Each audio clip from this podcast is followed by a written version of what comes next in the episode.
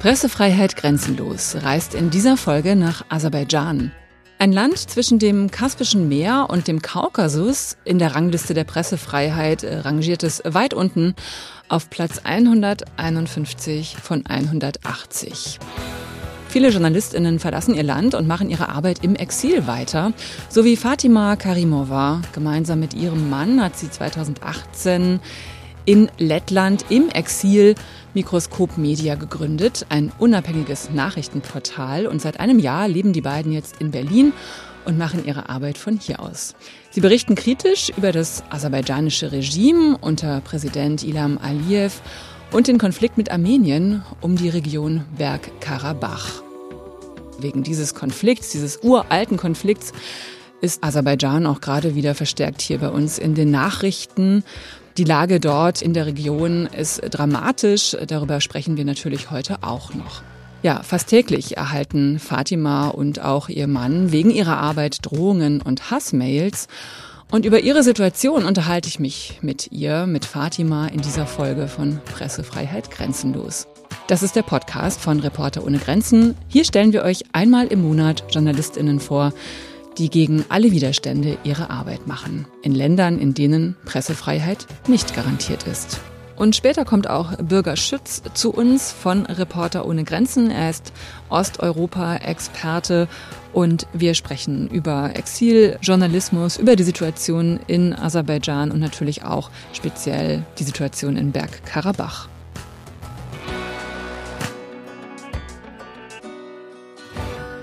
Hallo Fatima, ich freue mich, dass du bei uns bist. Thank you so much. I'm also happy for being here. Vielen Dank. Ich freue mich ebenfalls sehr, hier zu sein. Fatima, wir treffen uns für diesen Podcast morgens so um 10.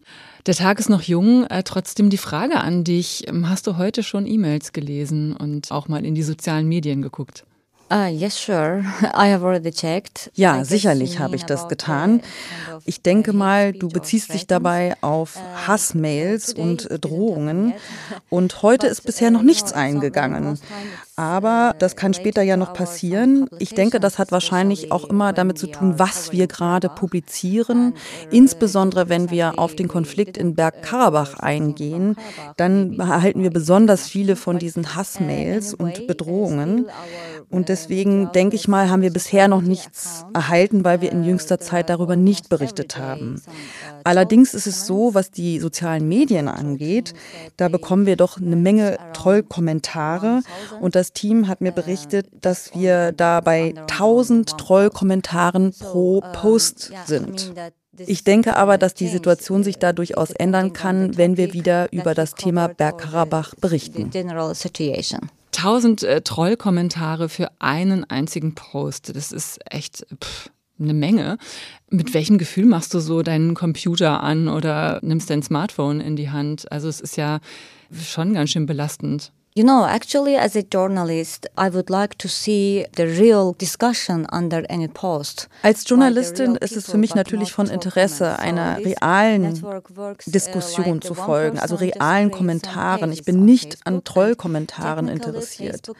Es ist ja technisch möglich, einen Facebook-Account einzurichten und dann nicht nur eine Seite zu haben, sondern hunderte von Seiten. Da gibt es ja überhaupt gar keine Beschränkung.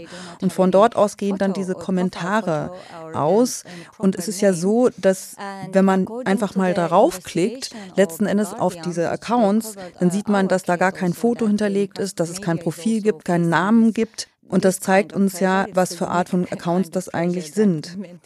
Der Guardian hat ja hierzu eine Recherche betrieben und hat gezeigt, dass hier doch viele Leute unterwegs sind, die auf diese Art und Weise diese Trollkommentare streuen. Mit Weiß Media haben wir letztes Jahr ja auch eine Story gepostet und zunächst einmal haben wir die deutsche Version gelauncht. Und das hieß, dass wir zunächst einmal deutschen Content gepostet haben haben. Und nichtsdestotrotz haben wir dafür extrem viele Kommentare bekommen. Das zeigt uns, obwohl die Regierung, die diese Trollkommentare in Auftrag gibt, diesen Inhalt ja gar nicht versteht, haben wir mehr als 1000 Trollkommentare bekommen. Erst später posten wir dann die englische und die aserbaidschanische Version. Im Deutschen haben wir aber, wie gesagt, trotzdem mehr als 1000 Trollkommentare bekommen, obwohl die deutsche Version gar nicht verstanden wird.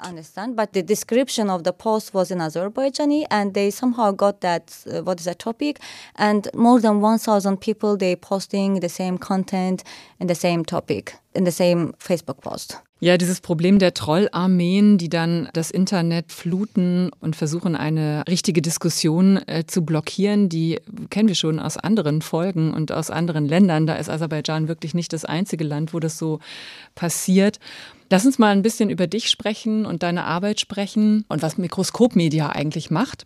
Du hast 2012 in Baku deinen Abschluss gemacht in Journalismus und arbeitest seitdem als freie Journalistin für Online-Medien und bis 2016 dann nach Tbilisi, nach Georgien gegangen für einen Master in Multimedia-Journalismus.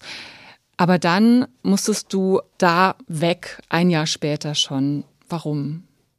Yes, when we were in Georgia, we already got married. Als wir nach Georgien gingen, dann war das ja sozusagen ein Monat, nachdem wir unsere Hochzeitsparty gefeiert hatten. Das heißt, ich war zu dem Zeitpunkt schon mit David Abdullayev verheiratet also einen Monat nach der Eheschließung gingen wir nach Tbilisi und nachdem wir dort einen Monat verbracht hatten, war es so, dass der Freund von uns, Afghan Muhtali, ein Freund, der auch Journalist ist, verschleppt wurde. Und zwar im Zentrum von Tiflis.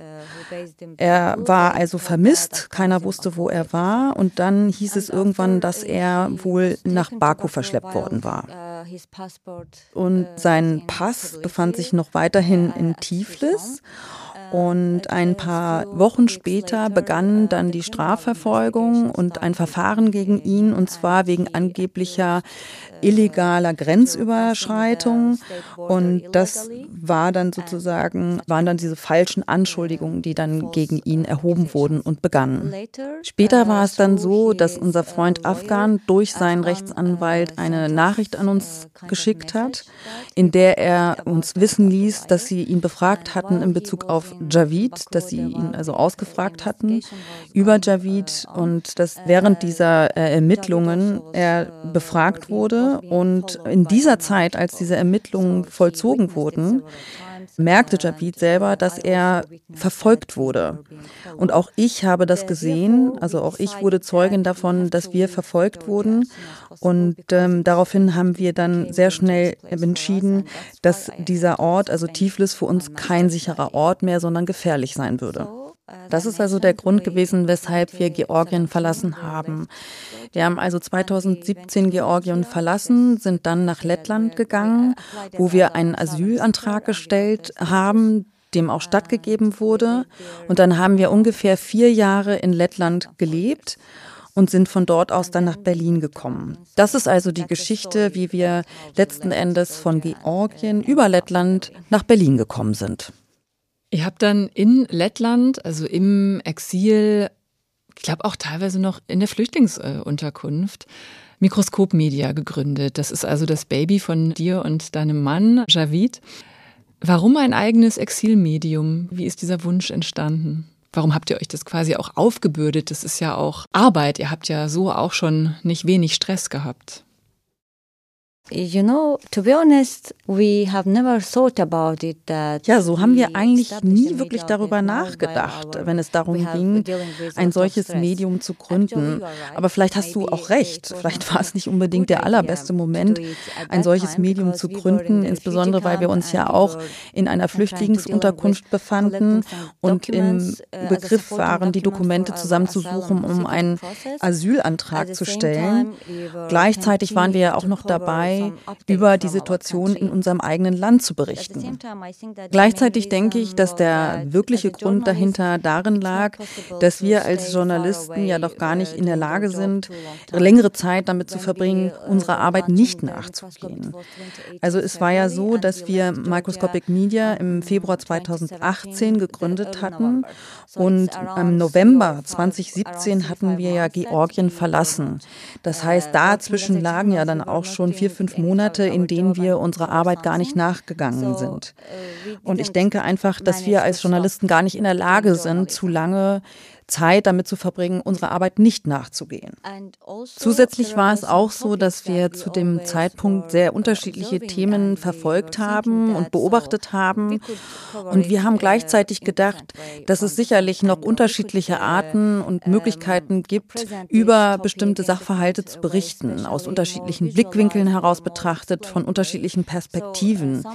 Und wir haben außerdem gedacht, dass es vielleicht gut ist, Dinge zu visualisieren oder mehr auf so eine explikative Art und Weise darzustellen.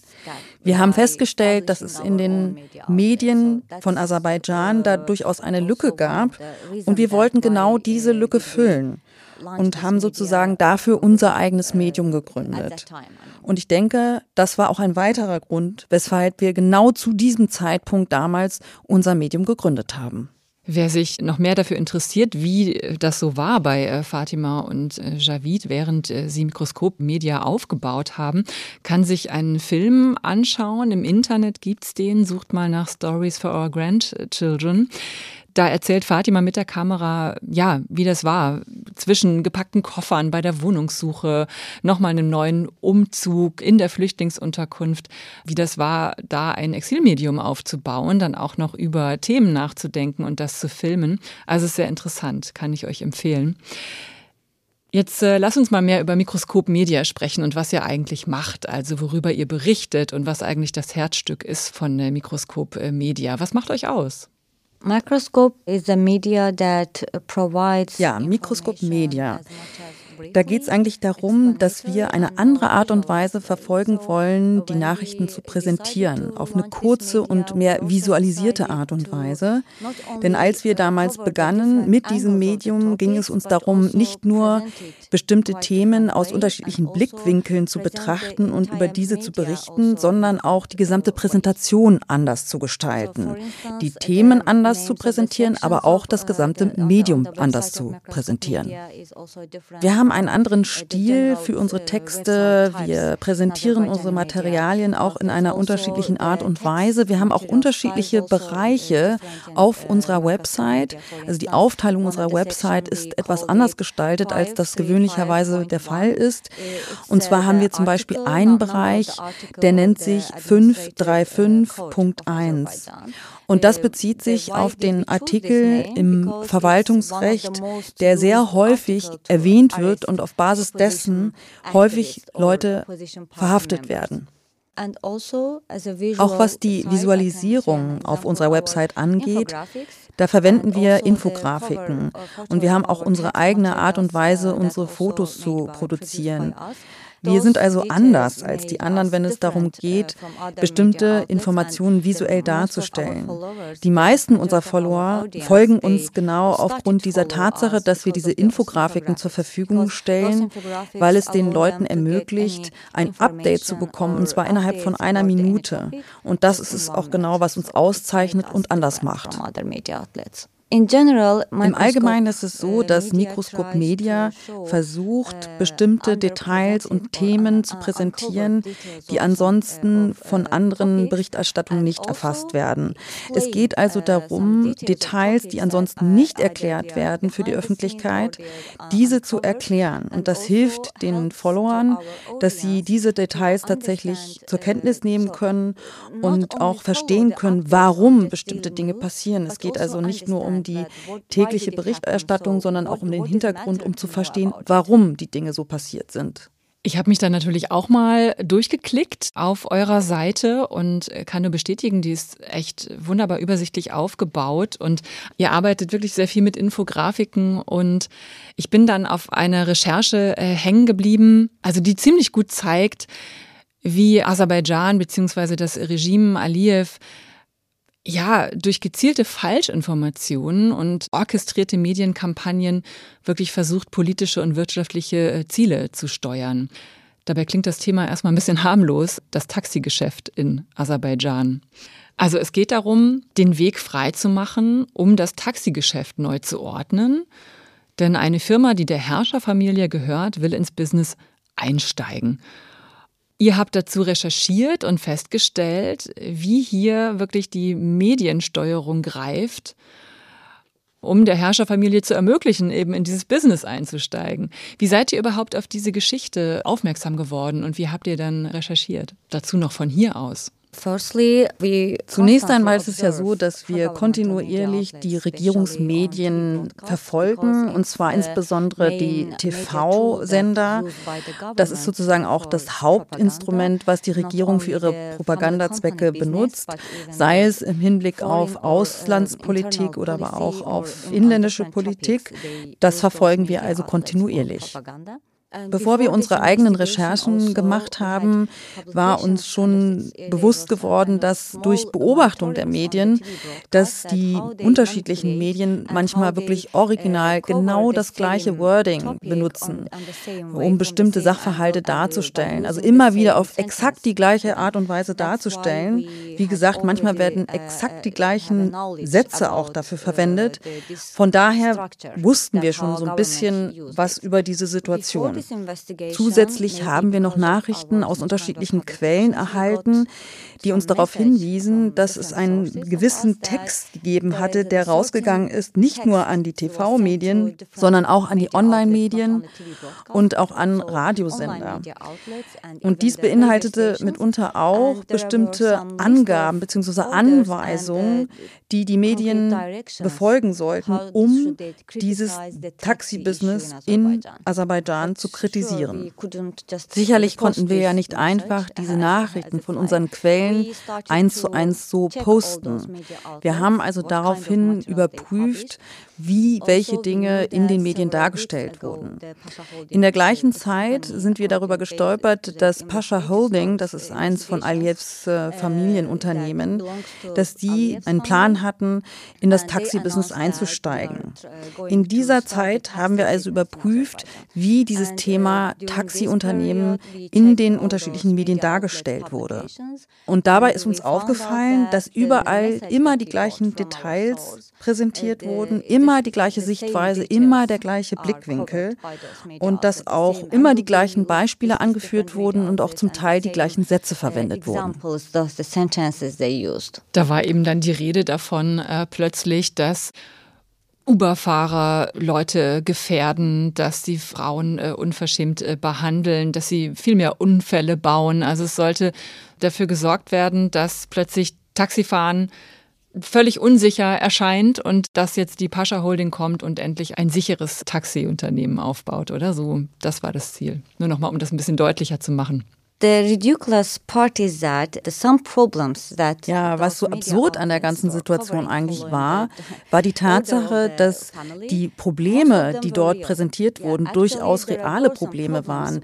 Beispielsweise, dass Frauen sehr respektlos von Fahrern behandelt worden waren und dass sie dann zur Polizei gegangen sind und sich dann daraus überhaupt nichts ergab und das Ganze überhaupt keine Konsequenzen hatte. Es gab de facto auch Probleme mit Fahrern, die ein Problem mit ihrem Führerschein hatten. Also es handelte sich dabei durchaus um reale Probleme. Der Punkt war aber nur, dass diese Probleme schon drei Jahre vorher in den Medien diskutiert worden waren, bevor Pascha Holding angekündigt hat, dass sie in das Business einsteigen wollten. 呃 Das heißt also, damals, als dieses diskutiert wurde, diese Probleme diskutiert wurden, hat sich insbesondere die Regierung überhaupt nicht darum gekümmert. Und erst als dann diese Anweisungen zur Berichterstattung rausgingen, wurde dieses Problem in den Medien geschildert. Und das ist es eigentlich, was diese ganze Situation so paradox und absurd erscheinen lässt. Auf der anderen Seite war es so, dass die Regierungsmedien, als sie sich dann diesem Thema zugewendet haben, war es dann so, dass sie einen ganz bestimmten Blickwinkel verfolgt haben, auch in Bezug auf die Preise. Sie behaupteten nämlich, dass die Preise zu niedrig seien im Taxitransport und dass das automatisch bedeuten würde, dass die Qualität auch in diesem Sektor sehr niedrig sein würde. Und die Schlussfolgerung war, dass die Preise vom Staat kontrolliert werden sollten und angehoben werden sollten. Allerdings war das auf der anderen Seite so, dass die Bürger sich nie darüber beschwert haben, dass die Preise im Taxi-Business so niedrig waren. Ganz im Gegenteil, da es eben Probleme gibt mit dem ÖPNV, also mit dem öffentlichen Nahverkehr, waren die Leute durchaus in der Lage und konnten es sich leisten, Taxi zu fahren. Worauf ich eigentlich hinaus will, ist, dass unterschiedliche Details in dieser Berichterstattung seitens der Regierungsmedien durchaus wahre Details waren und der Realität entsprachen. Auf der anderen Seite wurden manche Dinge einfach übertrieben dargestellt. Wir haben jetzt ziemlich ausführlich darüber gesprochen, aber ich finde, es ist ein ganz gutes Beispiel dafür, wie eine Diktatur, hier in dem Fall eben Medien, äh, steuert und äh, nutzt. Mich würde interessieren, habt ihr auf diese Geschichte irgendwelche Reaktionen bekommen? Ja, the reaction was partly troll comments again. Ja, wir haben natürlich Reaktionen darauf erhalten. Zum Teil waren dies Trollkommentare, aber zum Teil ging es dabei auch um eine reale Diskussion, insbesondere von Leuten, die der Opposition anhängen. Denn es ist durchaus so, dass viele Leute sich schon bewusst darüber sind, dass die Regierung durch die eigenen Medien versucht, bestimmte Themen zu steuern. Und in diesem Sinne wurde dies auch kritisiert von diesen Leuten. Das heißt, letzten Endes haben wir auf der einen Seite Trollkommentare bekommen, bekommen. Auf der anderen Seite gab es auch eine normale und echte Diskussion. Ihr habt es aber auch schon mit einer anderen Geschichte ganz anders erlebt. Mikroskop Media ist in diesem Jahr zur Zielscheibe einer Schmutzkampagne im staatlichen Fernsehen auch von Aserbaidschan äh, geworden. Dabei ging es um Bergkarabach, also die Region, um die sich Aserbaidschan und sein Nachbarland Armenien seit über 100 Jahren streiten. Zwei blutige Kriege hat es gegeben seit dem Zerfall der Sowjetunion, zuletzt äh, vor drei Jahren. Und jetzt ist die Situation wieder sehr dramatisch. Seit Dezember letzten Jahres gibt es erneut Spannungen. Der Lachin-Korridor ist blockiert, die einzige Verbindungsstraße zwischen Armenien und Bergkarabach. Und als das anfing, war die Rede von angeblichen Umweltaktivisten aus Aserbaidschan, die die Zufahrt da blockiert haben. Und das habt ihr, das haben viele andere auch nicht geglaubt. Und ihr habt nachrecherchiert und daraufhin eine Geschichte veröffentlicht. Daraufhin gab es viele Anfeindungen. You know, already these protests in the Lachin corridor. Diese Proteste, die gingen ja einige Monate lang und nichtsdestotrotz, als diese Proteste dann aufhörten, uh, ist dieser Korridor weiterhin blockiert gewesen. Uh, und es gab eben NGOs, die für sich uh, beanspruchten, dass sie Öko- oder beziehungsweise Umweltaktivisten seien. Und wir wollten einfach mal schauen, was dahinter steckt. Und wir wollten wissen, ob diese Leute, die dort demonstrierten, tatsächlich mit dem Umweltaktivismus in in Verbindung stehen. Wir haben die Situation also überprüft und gesehen, dass viele von diesen Leuten absolut überhaupt nichts mit Umweltschutz zu tun hatten. Als wir über diese Geschichte berichtet haben, haben wir 50 Videos der staatlichen TV-Sender überprüft und das eine Woche lang. Und dort haben wir diese unterschiedlichen NGOs, die in diesen Protest involviert waren, mal aufgespürt und wir haben dann einfach gesehen, dass diese NGOs zum größten Teil gar nichts mit ähm, Umweltschutz zu tun haben und dass die Motivation an diesen Demonstrationen teilzunehmen war einfach, dass diese Personen Geld vom Staat bekommen haben. Es ging also nicht um Umweltschutz. Die Reaktion, die auf diese Publikation folgte, war wirklich sehr, sehr dramatisch. Die involvierten NGOs haben daraufhin genau den gleichen Content auf Facebook gepostet, wie die Regierung das gemacht hat und hat uns vorgeworfen, dass wir lügen würden. Sie haben uns bedroht, dass sie uns vor Gericht ziehen würden. Allerdings konnten wir ganz gut darauf reagieren, weil wir aus einer offiziellen Quelle oder einer offiziellen Internetquelle mittlerweile beweisen konnten, dass diese NGOs tatsächlich Zuwendung vom Staat erhalten hatten. Also abgesehen von diesen Dingen, die von den NGOs und von den Protestlern gepostet wurden, waren, gab es eben auch Veröffentlichungen äh, von Artikeln bzw. Nachrichten auf TV-Sendern, die von der Regierung gesteuert werden. Man hat uns also beleidigt und uns unterstellt, dass wir von der armenischen Regierung Zuwendung erhalten und dass wir lügen würden. Und der, da gibt es einen ganz bestimmten, sehr bekannten äh, TV-Moderator, der uns durch den Dreck gezogen hat. Und ähm, wir wurden bezichtigt, dass wir unser Heimatland nicht lieben würden und dass wir Verräter wären. Also Abgesehen von den unterschiedlichen Medien, unter anderem vom Fernsehen, haben wir dann also nicht nur Kritik bekommen von der Medienseite, sondern eben auch von ganz normalen Leuten in Anführungsstrichen Jugendlichen, die den Krieg in Bergkarabach unterstützen. Das heißt, die unterstützen auch die Politik der Regierung in Bezug auf Bergkarabach.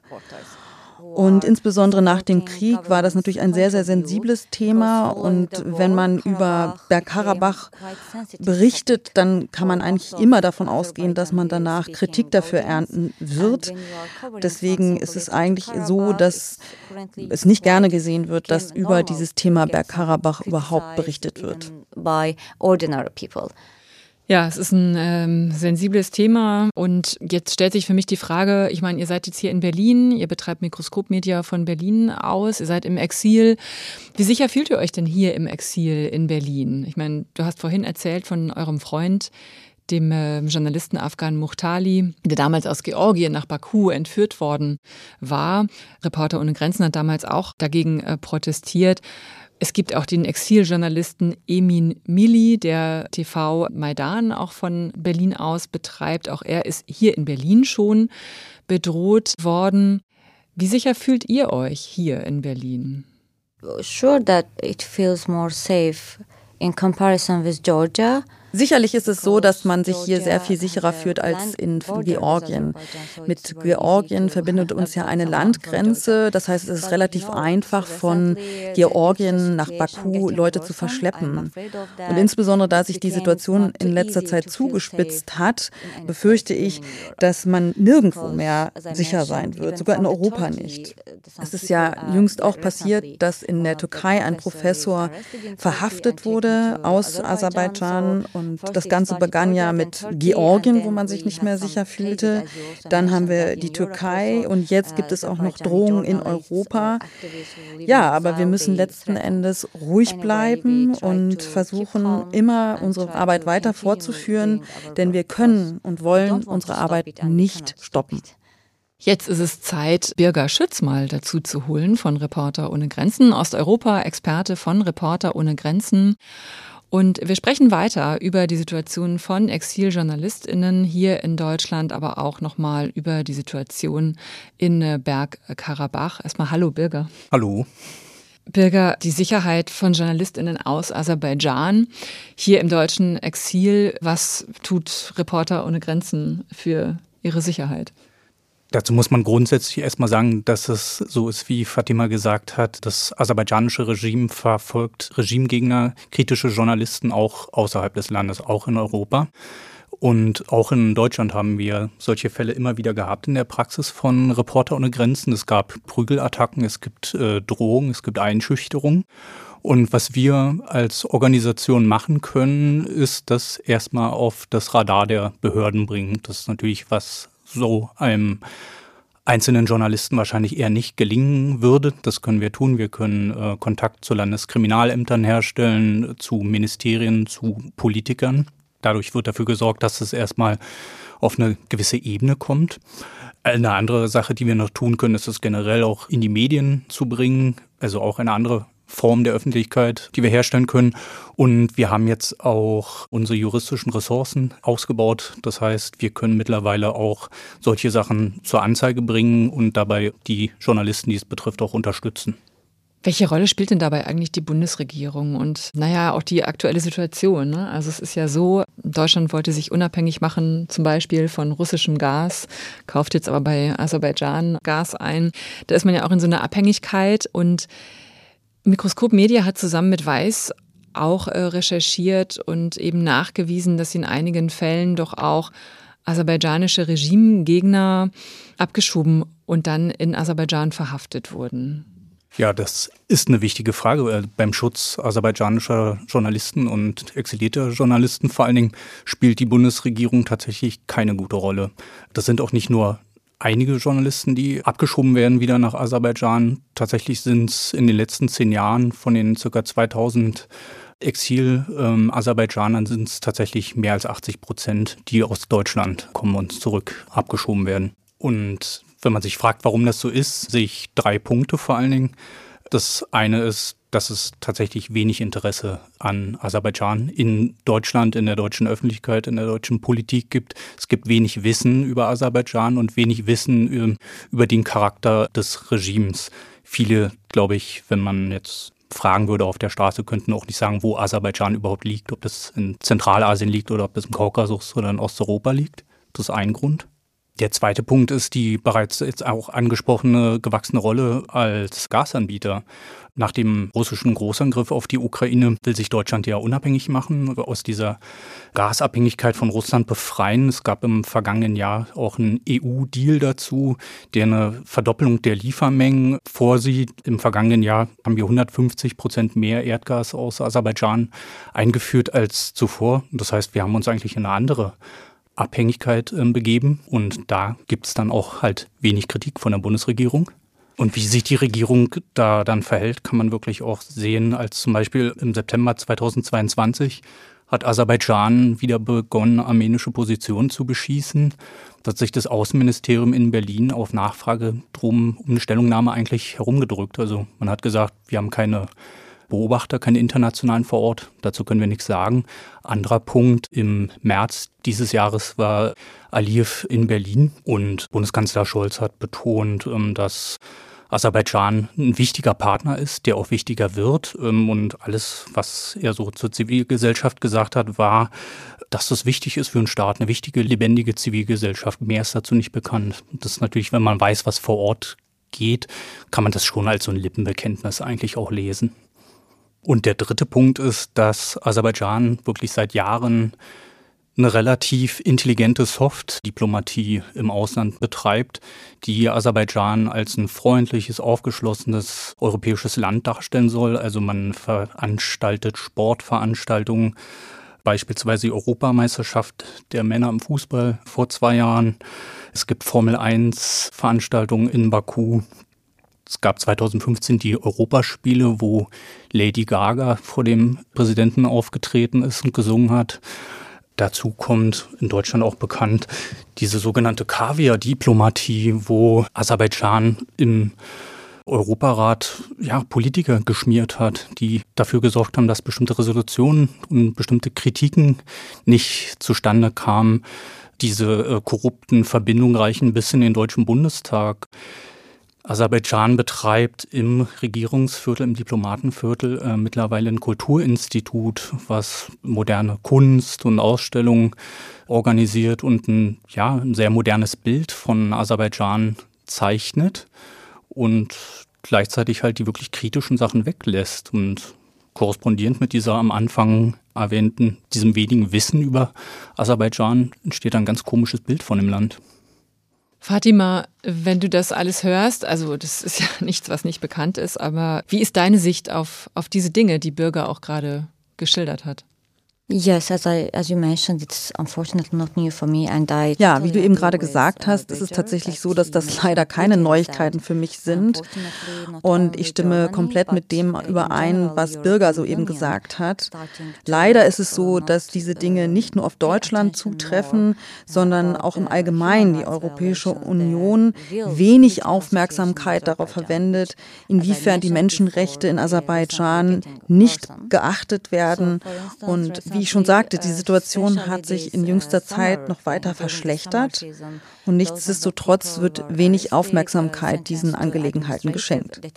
In jüngster Zeit, also insbesondere jetzt in der Sommersaison, sind mehrere Aktivisten verhaftet worden und tatsächlich auch in Gefangenschaft geraten. Ein Beispiel ist ein Professor für Wirtschaft, der auch ein Senior Fellow an der London School of Economics ist, mit dem Namen Gubat Ibadolu. Und er hat seine Eltern besucht in Aserbaidschan und wurde dann bezichtigt, dass er Anhänger einer terroristischen Organisation, nämlich der FETO, sei. Und des Weiteren wurden noch zwei weitere Aktivisten, die sich für Arbeiterrechte einsetzen, in Haft genommen. Ja, insbesondere wenn es um die Ratifizierung des neuen Parteiengesetzes geht, ist das Ergebnis, dass Dutzende von Parteien ihre Aktivitäten einstellen mussten. Einige von diesen Parteien mussten sich neu registrieren lassen. Und das Erfordernis für diese Registrierung ist eine Liste von mindestens 5000 Anhängern dieser Partei. Das bedeutet, dass wichtige Parteien wie zum Beispiel Real und Musawat sich neu haben registrieren müssen. Sie mussten also Listen von mindestens 5000 Mitgliedern mit Name, Adresse, Adresse und Nachnamen einreichen. Diese Listen haben sie eingereicht, sie wurden jedoch überprüft und nicht akzeptiert. Diese sich verschlechternde Situation gilt ebenfalls für die Medien. Auch für die Medien gibt es eine neue Gesetzgebung, die es äh, nicht erlaubt, dass unabhängige Medien existieren und unabhängig und frei über bestimmte Themen berichten. In jüngster Zeit gab es in einem Distrikt große Proteste und es war nicht erlaubt, darüber Bericht zu erstatten. Es ist jedoch einigen Journalisten nichtsdestotrotz gelungen, in dieses Dorf reinzugelangen und darüber zu berichten. Das Ergebnis war, dass die Polizei einige Personen herausgenommen hat aus dieser oder entfernt hat von diesen Protesten und eine Person wurde außerdem beim Polizeirevier dann bedroht und auch verhaftet. Leute, die einfach nur die Einstellung der Regierung in Bezug auf die Lage in diesem Dorf und den Protesten kritisieren, die werden bedroht, sie werden zum Teil äh, verhaftet. Bei diesen Protesten ging es im Endeffekt darum, dass es einen zweiten künstlichen See geben sollte. Der sollte angelegt werden für ein britisches Bergbauunternehmen. Und es gab infolgedessen Proteste, weil die Bewohner gegen diesen künstlichen öffentlichen Seebahn. Die Polizei hat viel Gewalt eingesetzt und wer das, also die Polizei und die Polizeigewalt beziehungsweise die Regierung für diese Haltung gegenüber diesen Protesten kritisierte, der musste eben damit rechnen, verhaftet zu werden. Und unter den Verhafteten gab es Aktivisten, es gab auch ein ehemaliges Mitglied des Parlaments. Danke für diese Einblicke nochmal, Fatima. Und da kommen wir dann nochmal zum Schluss auf die Pressefreiheit im Allgemeinen in Aserbaidschan zu sprechen. Ich meine, wir haben ja auch noch die Situation im Bergkarabach. Da ist die Situation dramatisch. Die einzige Verbindungsstraße zwischen Armenien und Aserbaidschan ist immer noch blockiert. Es fehlt an Lebensmitteln, es fehlt an Benzin, es fehlt an Medikamenten, an allem. Die Leute sind dort eingeschlossen und natürlich ist auch keine freie Berichterstattung möglich es gibt keine Reporterinnen, Reporter vor Ort. Birger, wie ist die Situation aus deiner Sicht für die Pressefreiheit in Aserbaidschan? Die ist tatsächlich relativ komplex. Tatsächlich wissen wir schon, äh, was vor Ort vorgeht, weil es nämlich weiterhin freiberufliche armenische Reporter in Bergkarabach gibt, in Stepanakert, die auch teilweise für englischsprachige Medien arbeiten. Es gibt weiter das armenische Lokalfernsehen, was es da schon relativ lange gibt. Und es gibt CivilNet, das ist auch ein armenisches Medium, das hat dort tatsächlich äh, Korrespondenten vor Ort. Alles, was wir aber wissen, wissen wir tatsächlich wirklich nur von armenischen ähm, Journalisten. Rein kommt man tatsächlich nicht. Es ist nämlich so auch so, dass man da tatsächlich von der aserbaidschanischen Präsidialverwaltung tatsächlich wirklich eine Erlaubnis gibt, die dann mit angeblichen Sicherheitsbedenken meistens äh, verwehrt wird. Man muss dann auch dazu sagen, von armenischer Seite, also Bergkarabach liegt ja auf aserbaidschanischem Territorium, vom Mutterland sozusagen kommt kein armenischer Reporter rein. Der andere Punkt ist, wie das in aserbaidschanischen Staatsmedien dargestellt wird. Die sind von Anfang an der Proteste mit dabei gewesen, als die sogenannten Umweltaktivisten da aufgetaucht sind, waren von Anfang an Reporter dabei, die auch gefilmt haben, wie diese Umweltaktivisten im Dezember des vergangenen Jahres die russischen Friedenstruppen bedrängt haben, die dort den Latschin-Korridor sichern sollen eigentlich. Und die Darstellung war ja damals, dass das Proteste sind, dass es keine Blockade gibt. Später dann dieses Jahr im April wurde ja ein Checkpoint aufgestellt und auch da ist die Erzählung, dieser Checkpoint, der ist jetzt nicht da sozusagen das jetzt wirklich auch staatlich diese Blockade durchzuziehen, was er eigentlich tut, sondern das ist halt ein Checkpoint, mit dem wir kontrollieren, ähm, was auf unserem Territorium, was da reinkommt. Das ist ähm, die Darstellung und unabhängige ähm, aserbaidschanische Medien wurden gehindert, daran zu berichten. da gab es relativ am Anfang einen Vorfall, als Reporter von Maidan TV, über die wir auch schon gesprochen haben, dort angereist sind, filmen wollten. Das waren drei Leute, die sind umgehend aus dem Auto geholt worden, wurden kurz festgenommen und dann nach Baku zurückgeschickt, ohne jegliche Erklärung. Also aserbaidschanische unabhängige Medien können da nicht berichten. Und ja nicht nur aserbaidschanische unabhängige Medien, sondern generell, also unabhängige Medien, auch internationale, haben nicht wirklich Zugang. Ne? Ja, das ist tatsächlich so. Und das Interessante ist, man kommt in, in die Region oder zum Latschin-Korridor wenn das Regime es braucht. Es gab im Februar so eine Art geführte Pressereise. Da haben angeblich Journalisten aus zwölf internationalen Ländern ähm, teilgenommen.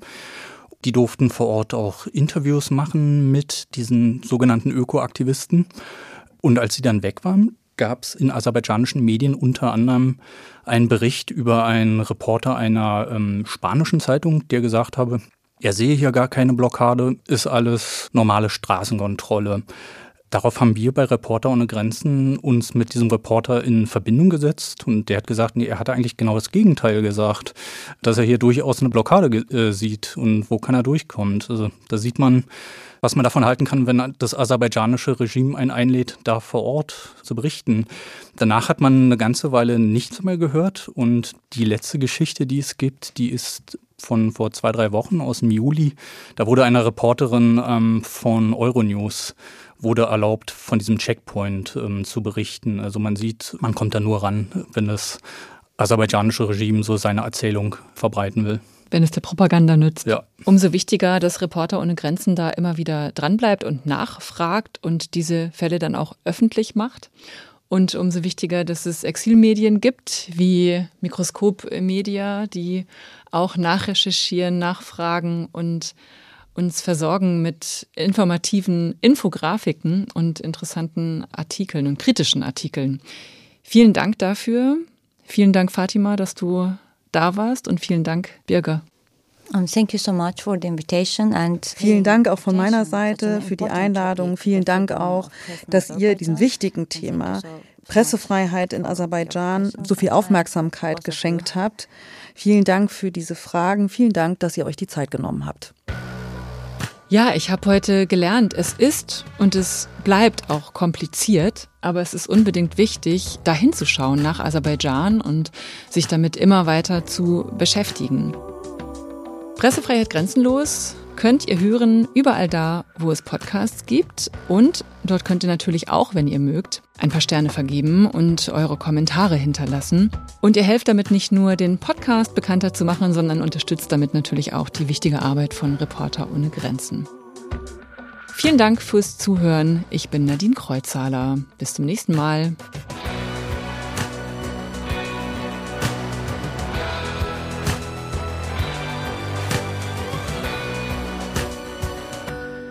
Pressefreiheit Grenzenlos ist eine Produktion von Reporter ohne Grenzen in Zusammenarbeit mit der Apparat Multimedia GmbH.